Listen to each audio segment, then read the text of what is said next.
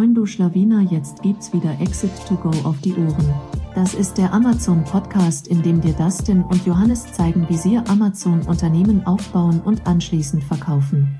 Moin zusammen und willkommen zu einer neuen Ausgabe von Exit to Go. Heute das Thema Checklisten. Wir haben euch ein paar Checklisten mitgebracht, die wir selbst nutzen, wollen diese mit euch teilen. Ihr könnt die später einfach äh, runterladen. Wir arbeiten vor allem mit Trello und könnt ihr, äh, die könnt ihr dann später anpassen, wenn ihr wollt, oder auch einfach wirklich eins zu eins übernehmen. Aber Johnny, vielleicht mal ganz kurz Checklisten. Warum arbeiten wir denn überhaupt damit?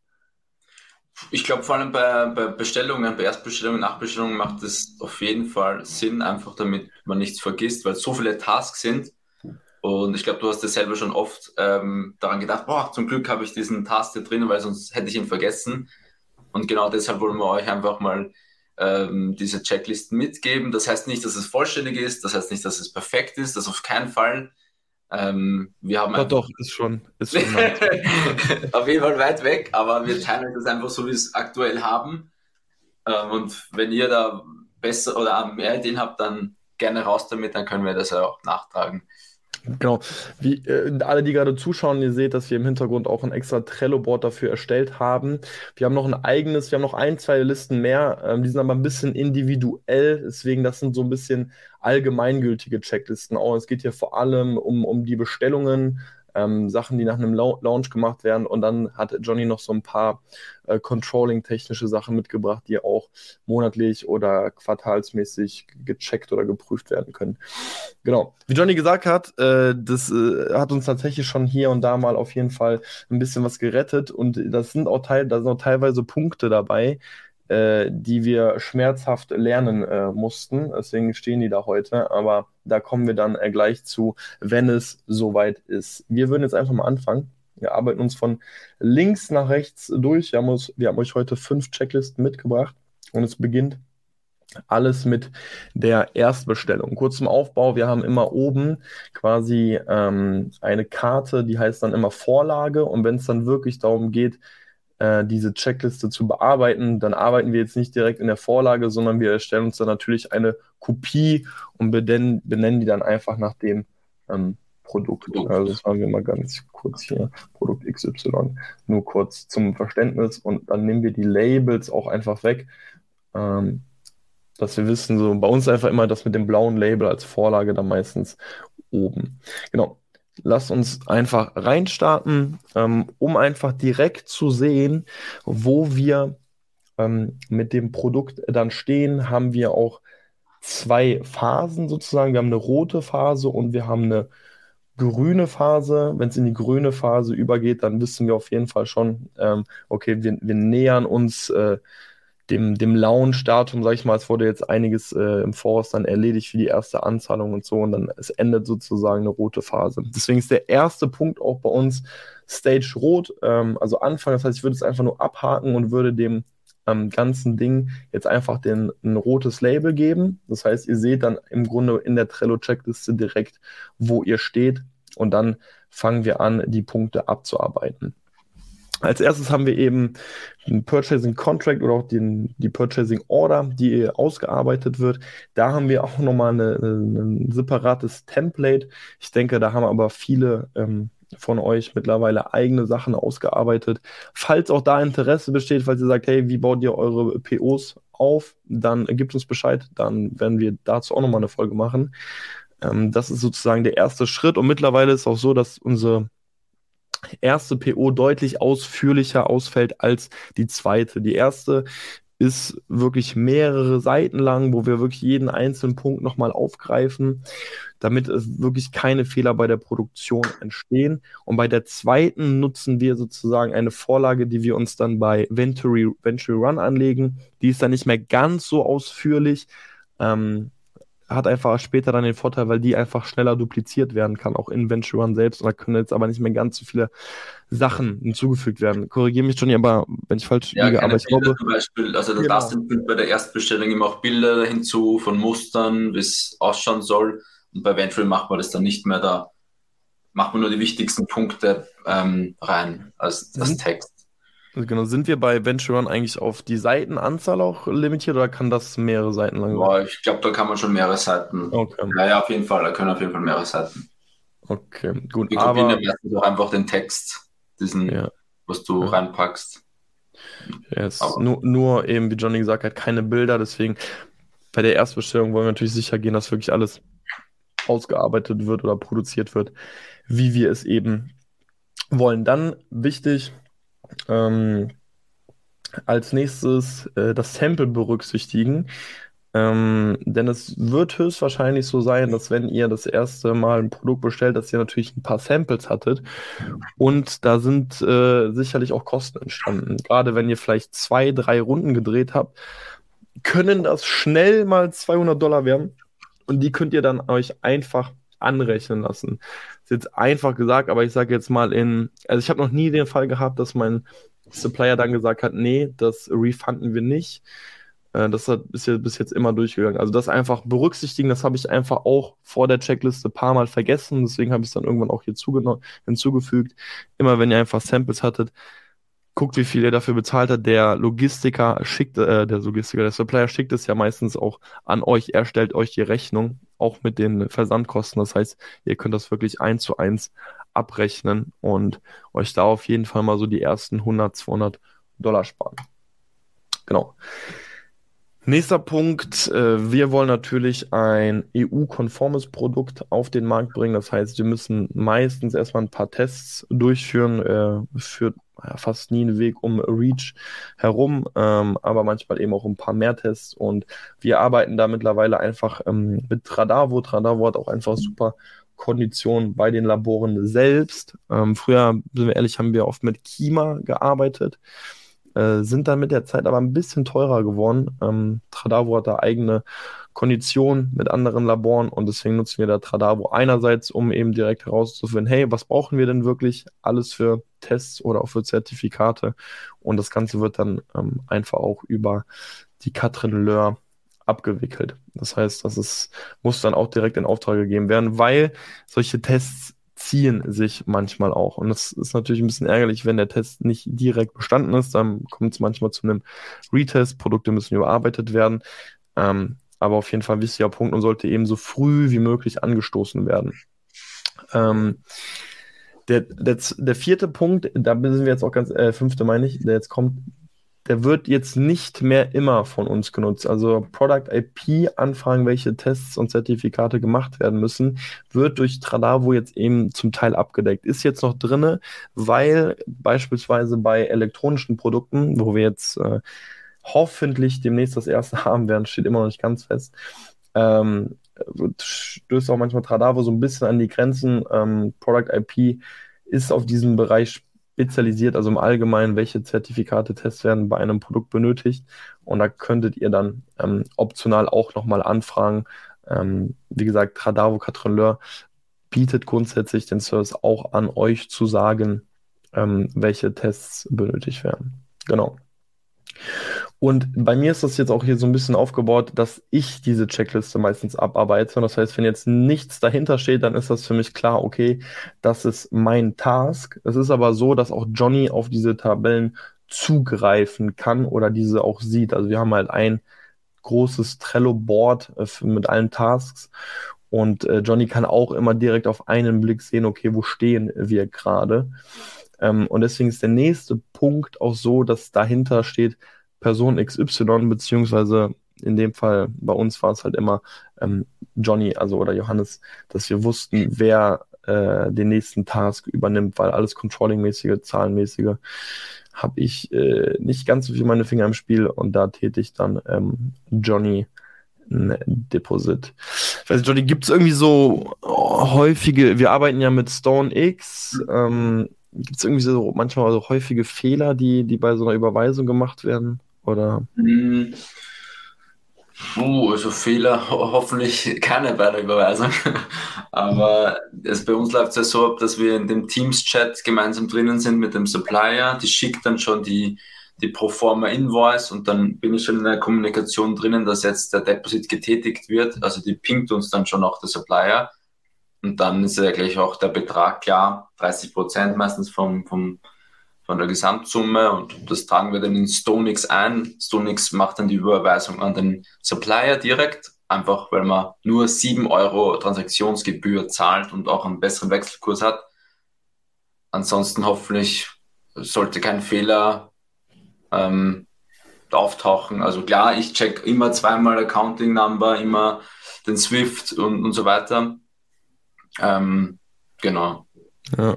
Mir fällt gerade nur ein, wir haben es ja eine Zeit lang so gemacht, weil äh, wir ja quasi pro Bestellung einen eigenen Ordner auch haben, dass wir in dem Ordner dann auch die ganzen StoneX-Dokumente ablegen. Und manchmal werden die StoneX-Dokumente dann einfach irgendwo ähm, hochgeladen und ich habe mir schwer getan, das dann direkt zuzuordnen, zu welcher Bestellung gehört das. Und dann haben wir manchmal noch gerade beim Verwendungszweck den Produktnamen einfach noch in Deutsch oder in Englisch hinzugefügt, dass man ja, ja. schneller zuordnen konnte, dieses StoneX-Dokument gehört zu der Bestellung. Weil klar habt ihr eure Rechnungsnummer mhm. natürlich, aber anhand der Rechnungsnummer müsstet ihr jetzt auch erstmal alle Rechnungen durchgehen und gucken, okay, ja. ähm, wo. Ich meine, wenn, wenn ihr das Video zur Ordnungsstruktur gesehen habt, dann soll es eigentlich, also wir arbeiten wirklich so, dass wir für jede Bestellung einen eigenen Ordner machen, wo ja. die Invoice drinnen ist, die StoneX-Belege, die Logistikbelege, die Steuerbescheide, das alles, alle Dokumente mit dieser Bestellung in einem Ordner sind, dann soll es eigentlich kein Chaos geben. Und dort sind dann auch diese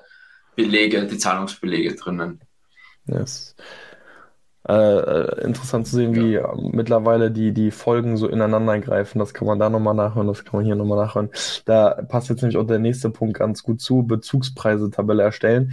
Da haben wir ja mittlerweile eine recht große Tabelle, einfach wo wir immer den aktuellen Bezugspreis von jeder Charge pflegen ähm, und da entsteht dann einfach eine, eine zusätzliche, eine neue Spalte, sage ich mal, und äh, alle Zahlen, genau. Daten, Fakten zu der Bestellung werden eben notiert. Ja, genau. Das ist eigentlich eine der wichtigsten Tabellen bei uns, dass die einfach laufend gepflegt wird und sobald eine Überweisung getätigt wird, die im Zusammenhang mit dieser Bestellung gemacht wird, dann wird dort auch die Zahl eingetragen und als Notiz mache ich auch die Rechnungsnummer vielleicht. Ähm, vor allem, wenn wir später den Exit machen, das ist genau ein, ein Punkt, wo dann die Aggregatoren draufschauen auf diese Bezugspreiskalkulation und wenn die, wenn die dann, dann schon sehen, okay, dieser Betrag kommt von dieser Rechnung, ich glaube, das ist viel wert dann auch bei der Due Diligence. Ähm, also von daher machen wir das schon sehr ähm, Dokument, also mit, mit, mit, mit guter Dokumentation. Ähm, genau, also so viel zum mhm. Jetzt, und das ist halt auch Johnnys Part, deswegen steht dahinter auf jeder Person XY, beziehungsweise bei uns halt eben. Johannes. Und damit endet die, diese rote Phase, damit sind alle so, sag ich jetzt mal, kritisch. Warum eigentlich rot? Also was, was hat das denn? Ja, also äh, Von wem hast du das geklaut? Von wem hast du... Eigentlich, nee, wirklich von niemandem, aber du siehst halt, das Schöne ist halt, du siehst halt, äh, wenn du das jetzt nicht offen hast, siehst du halt dann noch, okay, in welcher Phase befinden wir uns einfach. Das ist okay, recht früh am Anfang. Und gerade wenn sowas wie Tradavo beauftragt wurde, ist halt immer noch so ein bisschen äh, kritisch, sage ich mal. Ne? Also mhm. wenn diese Punkte durch sind oder auch positiv durch sind, so dann ist halt so mit Stage Grün, wenn wir da auch einfach die mhm. Tests bestanden haben, dann sind wir in etwas sicherem Gewässer, sage ich mal. Dann läuft das Produkt, meinst du, dann ist es schon so wichtig. Ja, dann dürfte jetzt nicht mehr allzu viel passieren, dann sollte es ja. zumindest auf jeden Fall mal online gehen. Ob es dann eine erfolgreiche Launch oder so ist, ist immer noch nicht äh, gesagt, aber das auf jeden Fall mal ähm, dazu, dass das die rote Phase ist. Und damit endet die letztendlich auch und dann ändern wir das Label auch für uns von, von rot zu grün und ähm, dann geht es so ein bisschen weiter äh, mit, den, mit den Tasks. Dann ist im Grunde klar, das Produkt kommt auf jeden Fall, da passt alles. Also wenn das Deposit getätigt wurde, wir hatten, glaube ich, hatten wir schon, wir hatten zweimal den Fall tatsächlich, dass ein Deposit getätigt wurde und es äh, dann nicht mehr, dann doch nicht zu dem Produkt kam. Ja, stimmt, stimmt, ja. Also ganz sicher ist man da noch nicht, wenn das Deposit getätigt wird, aber ähm, auf der sichereren Seite. Aber gut. Ähm, genau, Stage Grün fängt dann damit an, dass wir beim bei einem Anwalt äh, die Zolltarifnummern beantragen. Äh, wir arbeiten hier mit dem Außenwirtschaftsbüro, so heißen die. Und die finden die, die Zolltarifnummer oder auch den HS-Code für uns heraus. Ist auf jeden Fall für den Import später sehr wichtig.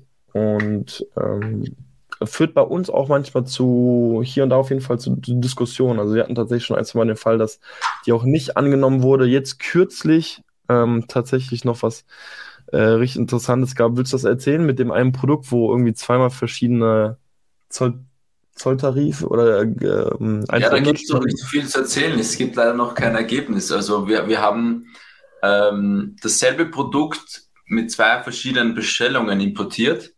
Beim selben Logistiker alles gleich und es waren einfach zwei verschiedene Zollsätze drauf, obwohl das Produkt genau gleich war. Es war einfach nur auf zwei, auf zwei Lieferungen aufgeteilt.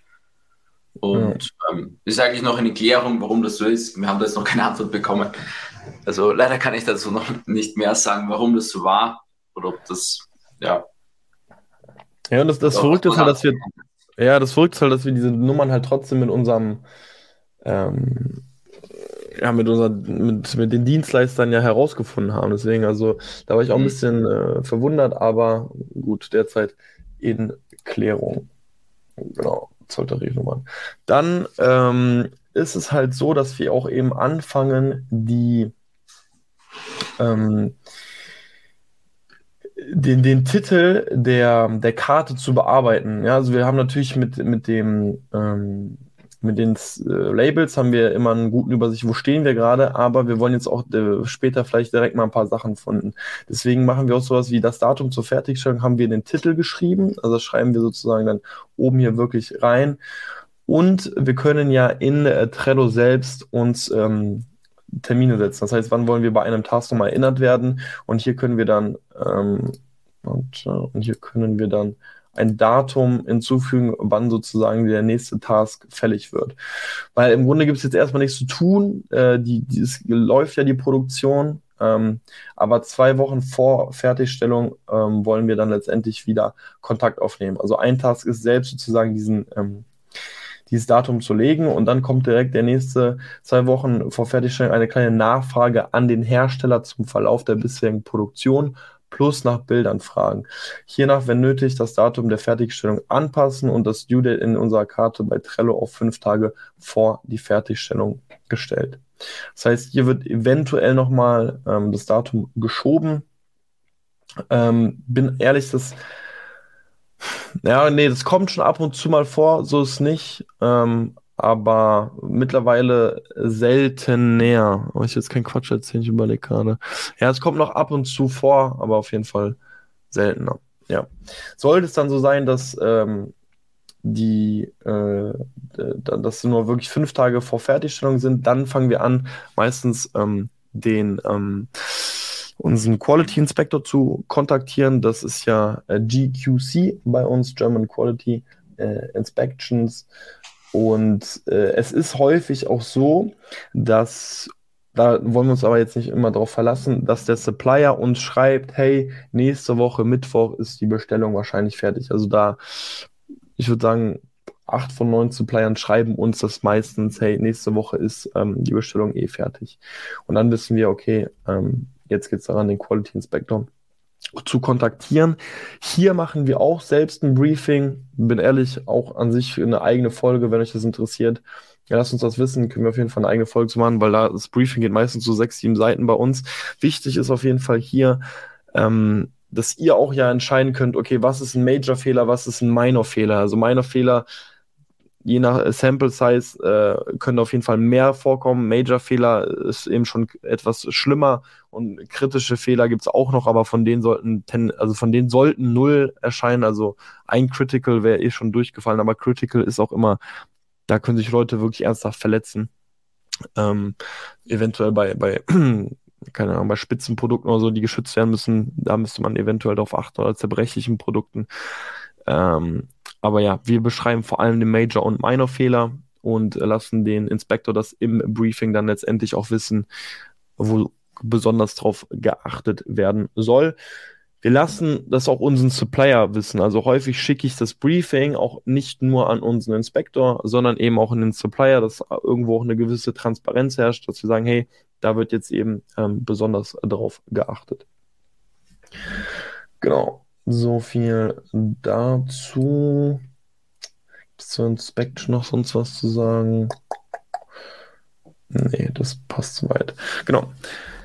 Dann auch noch äh, fünf Tage vor Fertigstellung ähm, den Logistiker kontaktieren. Hier bin ich auch ehrlich, ähm, kann man auch überlegen, ob man da, das machen wir nämlich teilweise schon so, wenn ich ehrlich bin, erst den ähm, Logistiker kontaktieren, wenn ähm, die Quality Inspection bestanden ist. Weil wir halten auch in unser PO fest, dass wenn eine äh, Quality Inspection durchfällt, die zweite zu Kosten des Suppliers stattfindet und das dauert natürlich wieder ein bisschen, weil dann muss eventuell was überarbeitet werden und dann macht es halt keinen Sinn, wenn der Logistiker irgendwie kontaktiert wird, wenn die Produktion durchgefallen ist.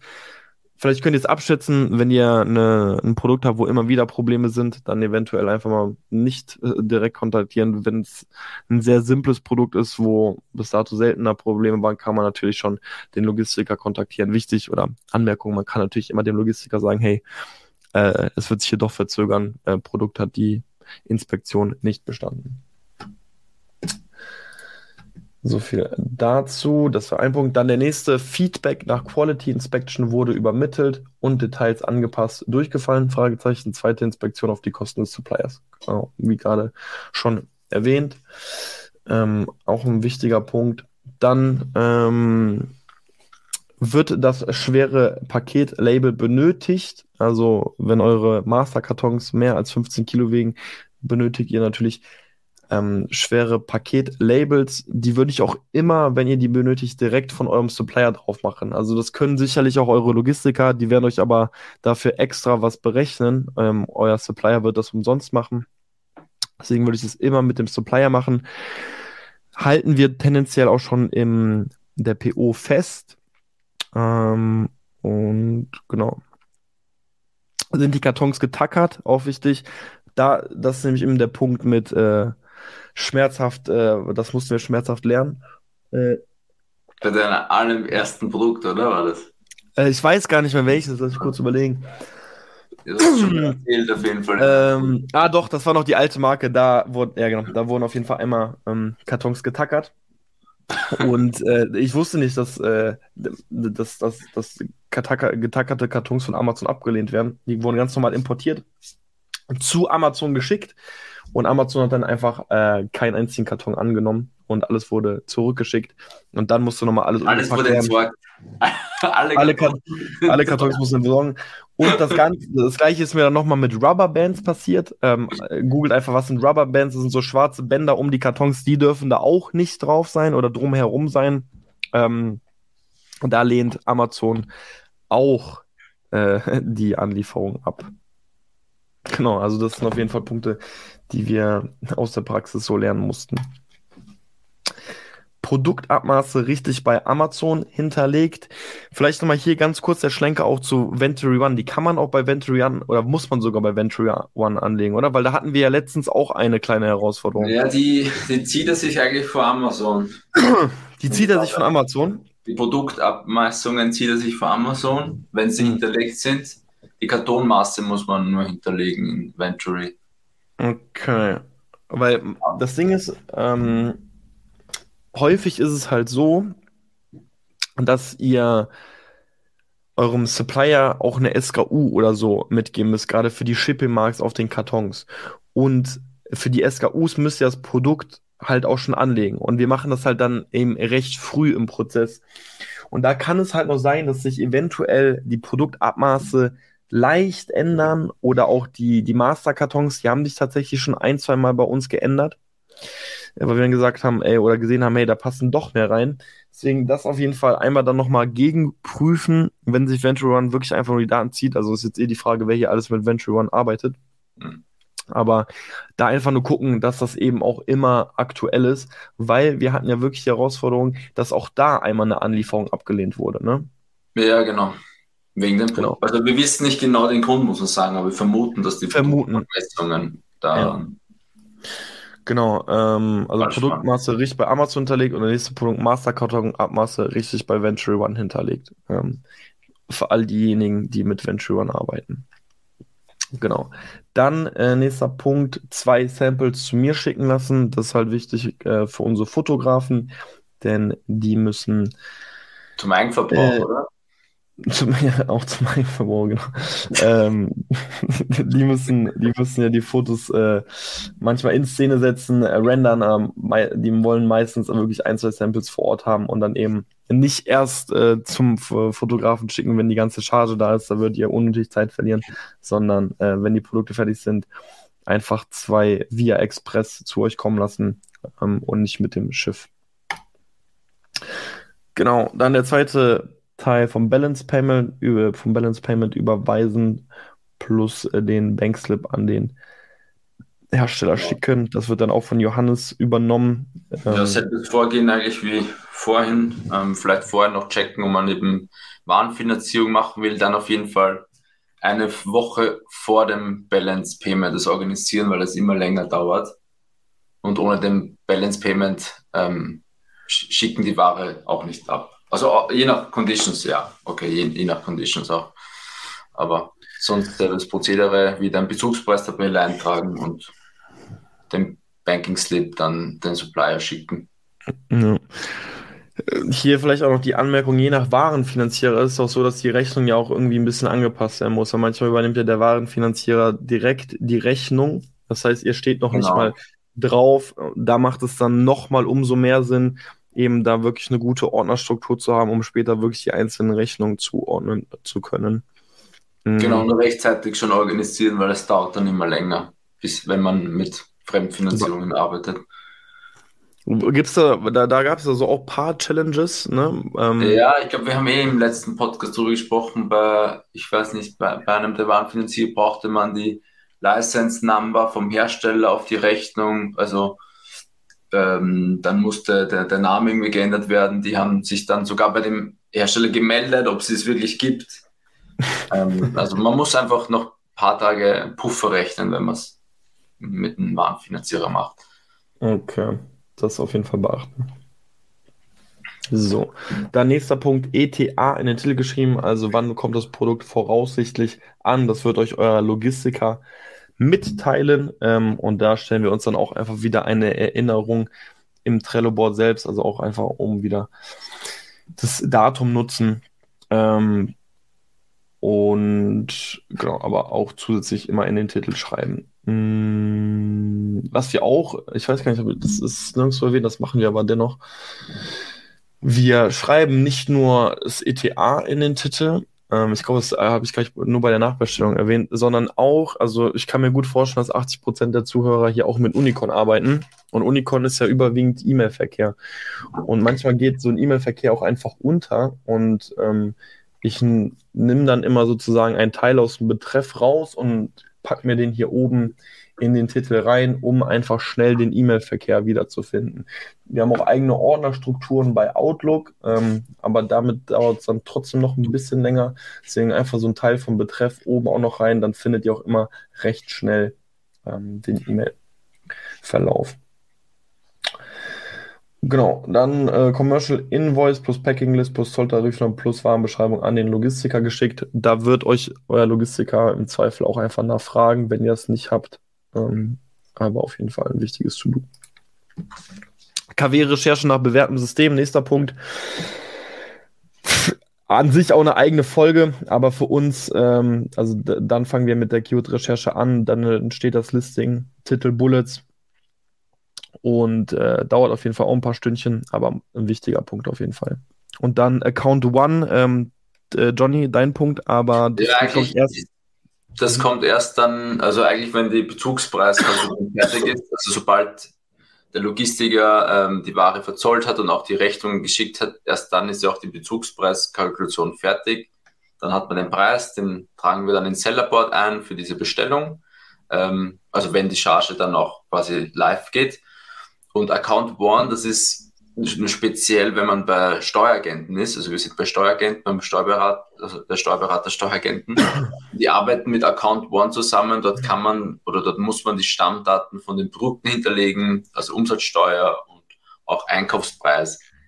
Ganz genau weiß ich ehrlich gesagt auch nicht, wofür das gebraucht wird. Es hat zum einen, glaube ich, zu tun, wenn man ähm, im Ausland Produkte oder wenn man die Produkte so wie bei Amazon jetzt in Tschechien gelagert hat, dass das irgendwie anders bewertet wird oder so.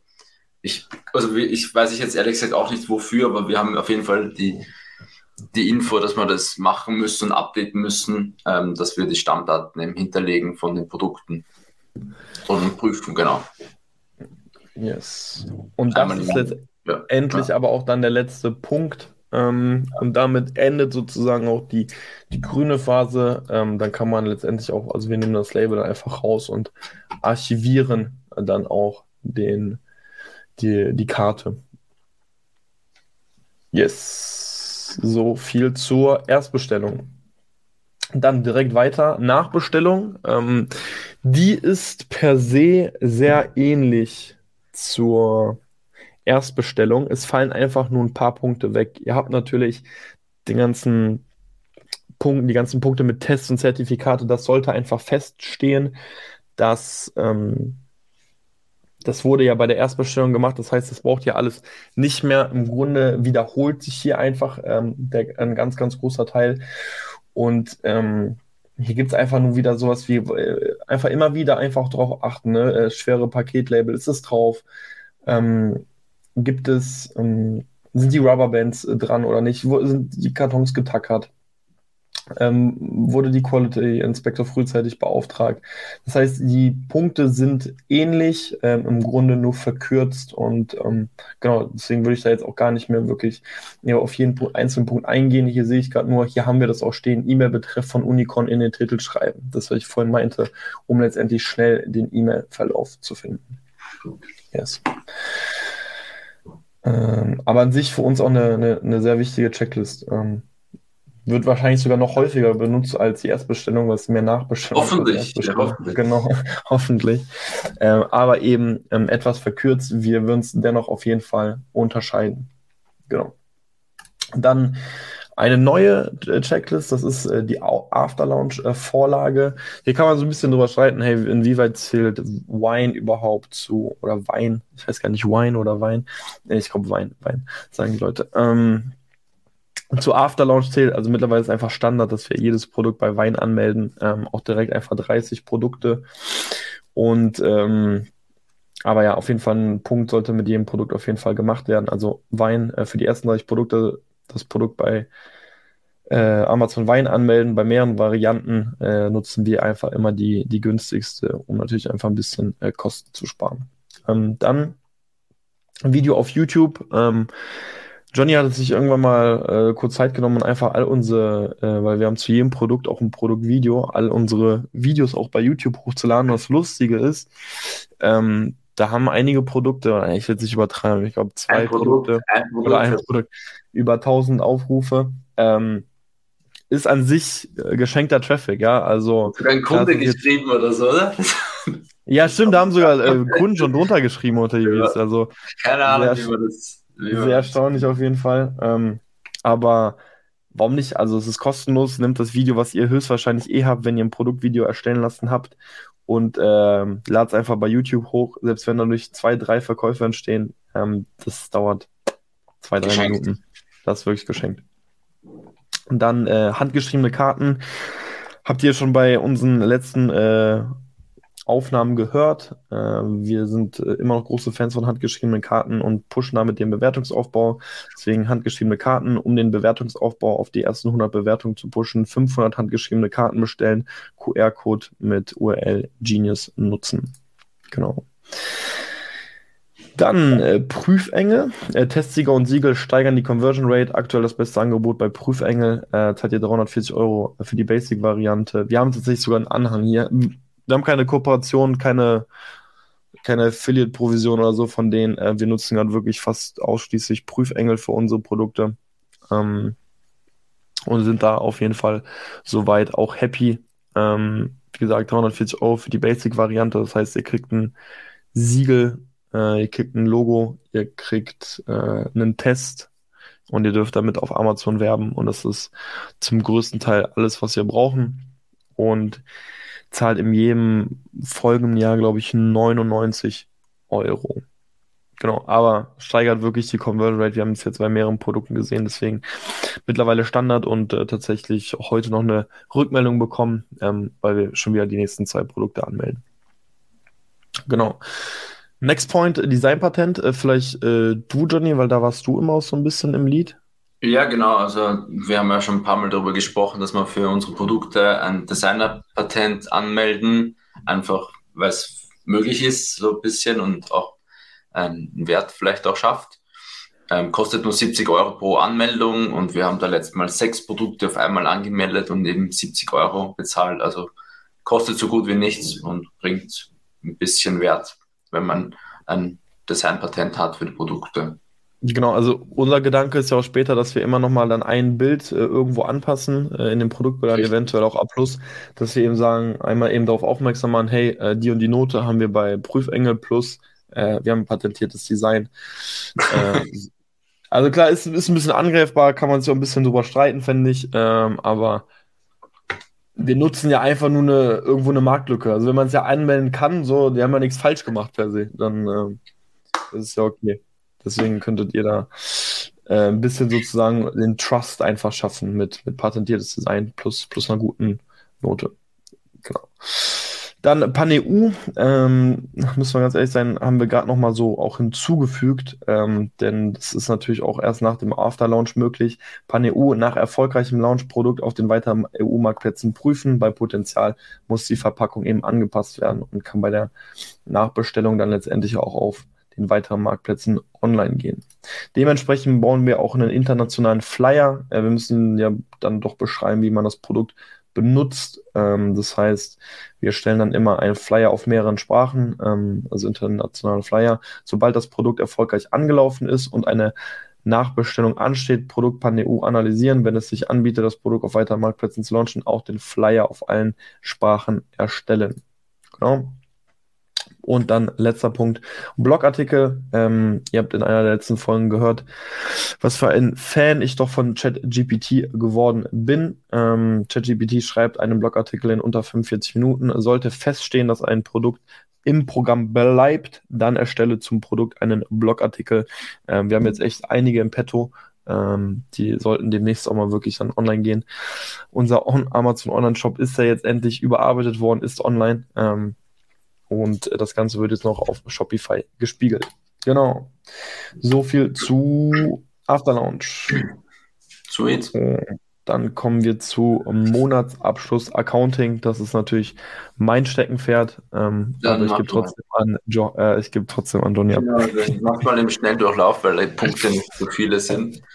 Ähm, letztendlich geht es darum, dass wir auch monatlich eben den, den Accounting-Monatsabschluss machen damit wir auch eine BWA haben und die UVA und so weiter. Das, dafür haben wir auch eine kleine Checklist. Nichts Spezielles, aber einfach damit man an alles denkt. Da haben wir als erstes einfach die, die Kontoszüge. Wir sind bei Sparkasse und Konto ablegen und hochladen. Also hochladen heißt in unser Portal Get Me Invoices.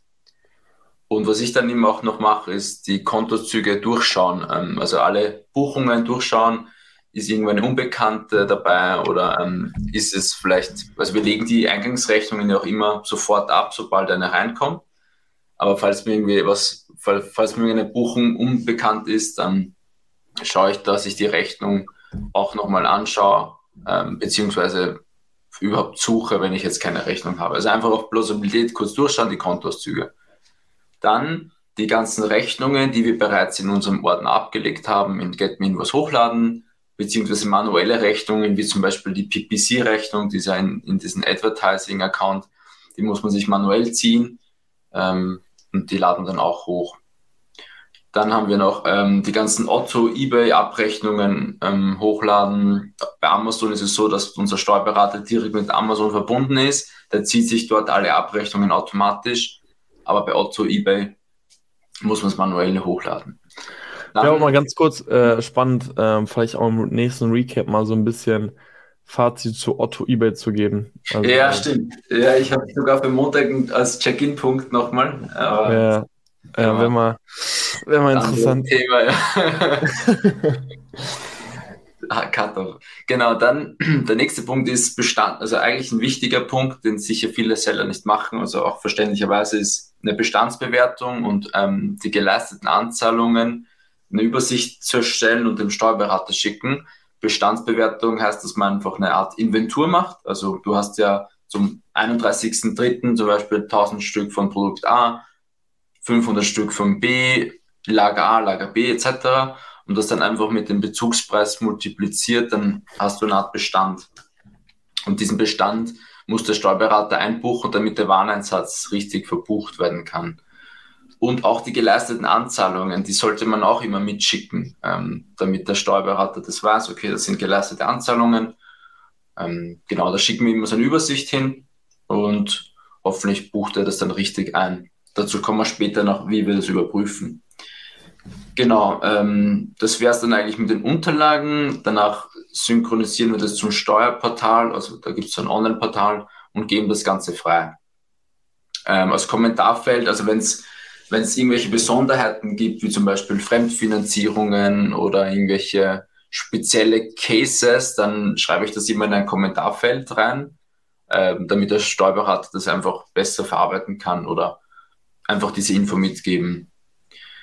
Dann haben wir noch Account One, okay, das haben wir hier auch nochmal. Und drittens ist die Lohnbuchhaltung freigeben, das muss man auch freigeben oder falls es irgendwelche Special Cases gibt, wie Prämien oder Anmeldungen, Abmeldungen, muss man das auch noch machen und dann die Gehälter überweisen. Gibt es bei uns nicht. Halt. okay, zumindest einen. genau. Das ist eigentlich die, die Monatsabschlussvorlage, ähm, Vorlage, die wir ähm, monatlich machen. Ich mache es immer so zwischen 15. und 20. des letzten Monats weil davor meist noch viele Rechnungen reinkommen. Die Amazon-Rechnungen kommen auch meistens erst zum 15. Das heißt, früher braucht man es eigentlich gar nicht machen. Und, und auch hier vom Ablauf ist es ja auch so, dass du es quasi kopierst, dann den Monat ja, genau. auch benennst und dann hat man. Genau, richtig kopieren, Monat reinschreiben, also März zum Beispiel und dann du abhaken. Du, du archivierst es nicht, glaube ich, ne? Weil ich meine, wir haben alle. Nee, nee, ich, hab, nee, nee, ich, bin, ich bin nie so ein Trello warm geworden, aber ich archivieren machst du das. Achso, ich dachte, dir, dir gefällt das alle Monate so zu sehen, dass die Das ist cool. Achso, nee, ich, ich, ich, achso, achso, nee, darüber habe ich nie nachgedacht, das zu archivieren. Ja. Aber könnte man ja theoretisch. Aber gut, okay. So viel zu den Monatsabschlüssen und dann haben wir noch so Kontrollen. Genau, dann, dann, haben wir noch so einen kleinen Bereich. Warte, geh nochmal raus, geh nochmal zurück. Ja. Genau, ich meine, nur zur Übersicht. Ach so, hier meinst du? Ja, genau. Da, jetzt haben wir jetzt hier mal noch eine Art eine Trello-Board. Das ist jetzt keine Checkliste, aber so eine Art Kontrollen. Also Kontrollen meine ich damit, dass wir einfach auch Fehler machen oder ein Logistiker macht Fehler oder ein Supplier macht Fehler. Es passieren einfach irgendwo, oder der Steuerberater macht Fehler, es passieren einfach Fehler. Und ich habe da so ein paar Kontrollen für mich einfach, die ich äh, entweder monatlich mache, ähm, quarterly, also quartalsweise, wöchentlich oder ad hoc. Das heißt, wenn es relevant ist. Drinnen. Einfach so zum, dass, dass ich im Kopf habe, hey, das müssen wir vielleicht wieder mal machen. Mhm. Und jetzt geh mal bei Monthly rein, was da drinnen steht. Da steht zum Beispiel das erste, okay, check die BWA auf Plausibilität. Ähm, also wenn vom Steuerberater die BWA kommt, schau sie durch, gibt es irgendwelche offenen Posten, die komisch sind, passen die Werbekosten, die gebucht sind mit dem Sellerboard überein, der Wareneinsatz und auch der Umsatz. Also der Umsatz muss ungefähr immer natürlich ähnlich sein, wenn man nur auf Amazon verkauft. Das ist einfach so eine Kontrolle, die ich monatlich mache, sobald die BWA kommt. Dann, anderer Punkt ist, ähm, uns schickt der Steuerberater dann immer einfach eine E-Mail, bitte überweise jetzt 20.000 für die OSS-Zahlung oder hier ist noch UVA-Zahlung zu machen. Das ist natürlich komisch, man kriegt einfach nur eine Zahl und ähm, man muss jetzt erstmal überweisen, aber ich, ähm, ich finde es gut, wenn man das nochmal so auf Plausibilität prüft, ob das passen kann, weil du kannst es natürlich nicht in die Tiefe prüfen, ähm, weil zu viele Daten dahinter stehen und zu aufwendig wäre. Aber zumindest auf Plausibilität. Da mache ich so, zum Beispiel, du, du kennst ungefähr die Umsatzsteuer von dem Monat oder im Quartal anhand von, vom Sellerboard und daran kannst du dich orientieren. Jetzt nur für OSS zum Beispiel. Für die UVA ist es eh komplexer, weil du die Einfuhrumsatzsteuer immer abziehen musst. Aber das ist nur mal so ein, ein Plausibilitätscheck, ob das in die richtige Richtung gehen kann, was die uns schicken. Dann ist noch ein Monthly To-Do, ist eigentlich Moneyback in Sellerboard, dass man das einfach macht. Ich glaube, das ist eh jedem klar. Ich glaube, es ist jedem klar, aber also es kann schnell untergehen, wenn es einfach kein monatlicher Punkt ist. Also ist ja jetzt, Also klar, man sieht es theoretisch links im Sellerboard, aber ne, wir, wir mussten es ja auch wirklich aktiv benennen als Task, dass es dann ja dann doch irgendwie ja. nicht untergeht. Ähm, das ist ja. auf jeden Fall. Genau, Moneyback. Also auch das machen wir einmal im Monat. Ähm, ja. Jo. In Sellerboard abgedeckt. Okay, dann gehen wir raus wieder aus dieser Liste. Dann haben wir Quarterly, also quartalsweise. Hm, also nicht so oft. Und zwar ähm, der Warenbestand wir arbeiten ja mit Venture One und dort ist ja auch einfach ein Warenbestand quasi ähm, digital hinterlegt und wir vertrauen, dass dieser Bestand richtig ist. Also dass zum Beispiel wirklich 1000 Stück bei Unicom liegen. Bei Amazon wird es immer richtig sein, aber bei den FBM-Logistiker können ja Fehler passieren. Ähm, zum Beispiel eben, er hat irgendwie eine Karton irgendwo anders hin, keine Ahnung. Also es kann, kann, kann immer anders sein, dass die Realität zwischen deinem ERP-System oder auch deinem Excel nicht übereinstimmt mit der Realität. Ist ja tatsächlich manchmal schon so gewesen bei uns. Ja, ne? das ist sicher so. Also das ist ja bei uns auch so. Das ist schlecht, weil du ja auf Basis dieser Nachbestellungen machst oder keine Nachbestellung machst oder du denkst, du willst jetzt 100 Stück einsenden und du hast aber nur 10 Stück mehr oder so. Und dann machen wir halt im Quarterly so einen kleinen Check und zwar, ähm, wir lassen uns den Inventur geben von Unicorn, zum Beispiel einen Bestand und vergleichen das einerseits mit, mit ähm, was wir digital haben und buchen das aus. Und andererseits kannst du es eigentlich immer checken, indem du sagst, okay, wenn du jetzt 1000 Einheiten bestellst und du weißt, ah, bei Amazon hast du 500 Einheiten verkauft, dann müssen 500 Stück irgendwo noch sein. Abzüglich Samples oder so. Aber irgendwo müssen es 500 Stück sein. Und diesen Check sollte man immer ein bisschen machen und auf Plausibilität prüfen, wenn da jetzt nur zwei, zwei bis fünf oder zehn Stück Unterschied, äh, Unterschied ist, dann ist es egal, aber wenn jetzt 100 Stück fehlen, dann ist es blöd. Beispiel, bei uns war das so, dass wir, wir arbeiten wie gesagt mit Venture One ähm, und wir haben dann eine FB-Einsendung ähm, darüber gemacht. Also wir haben eine FB-Einsendung ganz normal angeklickt. Wir haben sie aber nie ausgeführt. Also die habe ich dann sofort wieder archiviert.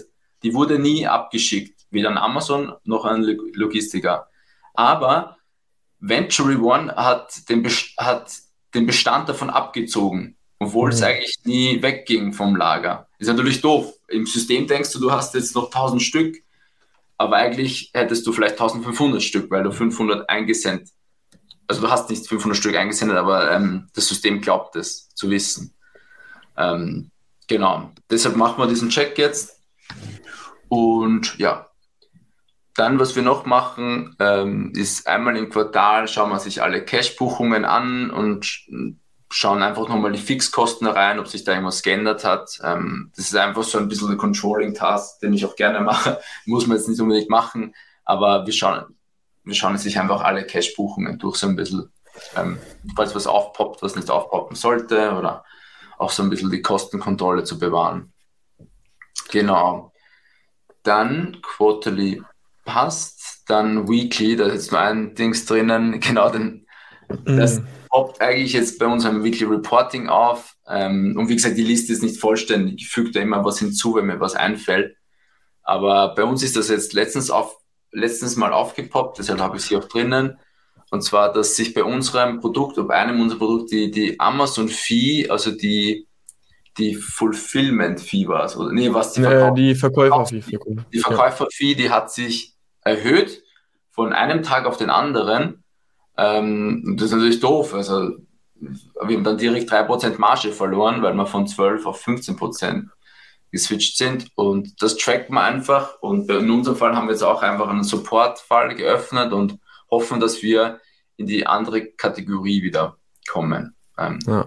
Also das ist so eine Kontrolle, die wir jetzt auch immer machen in, in unserem Weekly Reporting wo man einfach das tracken, ob sich da irgendwas geändert, ändert von der Fee oder auch von der Fulfillment-Fee. Ja, also ist wirklich auch ein Punkt, den wir ja erst kürzlich hinzugefügt haben. Man muss halt sagen, ist halt ähm, schon spannend zu sehen, dass uns das auch erst deutlich später aufgefallen ist, muss man ganz offen und ehrlich sagen. Bei uns ist das erst aufgefallen, weil wir äh, wöchentlich halt äh, uns die Zahlen anschauen und gesehen haben, hey, ähm, ein Produkt scheint an der Marge irgendwie in den letzten Wochen gelitten zu haben. Genau. Und dann sind wir sozusagen wirklich mal tiefer gegangen und haben dann eben festgestellt, ah, okay, Genau. schau mal, hier hat sich die Verkäuferfee verändert ähm, durch einen wöchentlichen Check, den, also wir haben es jetzt im Reporting drin, äh, fällt es dann natürlich sofort auf. Ähm, aber auf jeden Fall wichtig. Also, weil würde man so wahrscheinlich auch einfach nie wirklich prüfen sonst. Nee, also wenn du, ja, fällt dir nur auf, wenn du, wenn sich die Marge wirklich relativ verschlechtert. Ja. Ja, genau. Dann ad hoc, das heißt, ähm, ich meine, das ist eigentlich selbstverständlich, aber vielleicht machen das manche nicht oder wie gesagt, ist nur eine Idee quasi. Ähm, zum Beispiel haben wir hier ähm, den Zollsatz beziehungsweise die Zollgebühren und die Einfuhrumsatzsteuer zu prüfen, was man vom, vom Logistiker bekommt. Also der Logistiker überweist ja oder der muss ja die, die Zoll- und die Einfuhrumsatzsteuer immer zuerst bezahlen und schickt dann uns immer die Rechnung quasi. Und du, man kann das ja grob prüfen, ob das richtig ist oder ob das plausibel ist. In unserer Bezugspreiskalkulation, da ist eine Art Forecast oder ein Planwert, der wird berechnet anhand der, den Warenwerts und der Logistikrechnung und dem Zollsatz, den wir vorher schon ermittelt haben durch, den, ähm, durch die Erstbestellung Checkliste, musste dann ein Zollwert ähm, rauskommen und der muss ungefähr mit, dieser, mit diesem Betrag übereinstimmen, der in dieser Rechnung ist von dem Logistiker. Und das machen wir immer, also das muss nicht am Euro genau, aber es muss in die richtige Richtung gehen. Und da ist zum Beispiel dieses aufgepoppt dann, wo dieses Produkt plötzlicherweise, einen, es hat tatsächlich einen niedrigen Zollsatz. Also es hat uns sogar, es, es war besser für uns, dass der Zollsatz sich verringert hat, aber es war nicht korrekt. Also so ist es halt aufgepoppt durch diesen Check.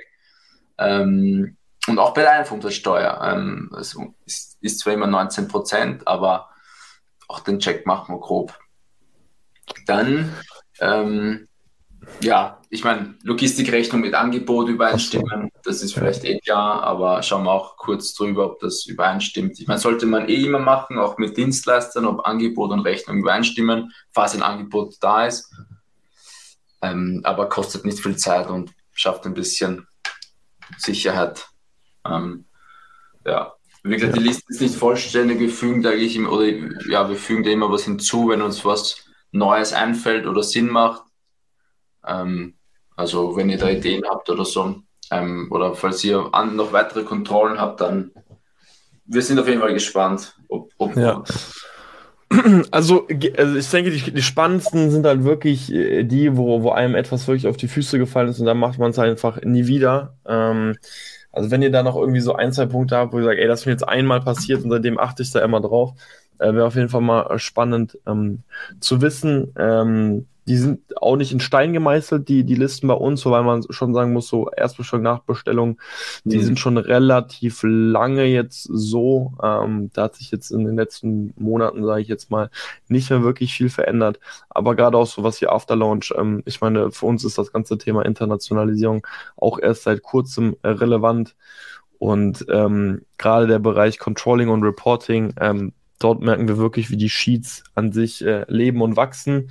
Und ähm, dementsprechend passen sich da ja auch immer wieder ein paar Sachen an. Genau, aber so viel dazu. Wir sind der Meinung, das sind so unsere wichtigsten Checklisten. Äh, wir hoffen, ihr könnt damit etwas anfangen. Ähm, die Punkte könnt ihr euch gleich einfach unten downloaden. Wir machen das einfach in ein PDF rein. Wir haben vorhin geguckt, ob wir das Trello-Board teilen können. Können wir nicht wirklich, weil wir auch nur die kostenlose Version haben. die Gauner, die Gauner. Auffüllse. Aber wir, wir stellen euch die ganzen Punkte zur Verfügung. Das heißt, ihr könnt doch einfach selber schauen, wollt ihr damit was anfangen? Äh, wollt ihr es auch einfach abändern? Ähm. Das könnt ihr dann sehr, sehr gerne machen. Genau. Gut. Dann denke ich, Sind wir's. wären wir durch, oder, Johnny? Ja, bin durch. Ich glaube, ein kurzer Linienflug. 50, Sehr schön. 52 Minuten. Oh ja, gut hinbekommen. Ne? Passt doch. Passt doch. Yes.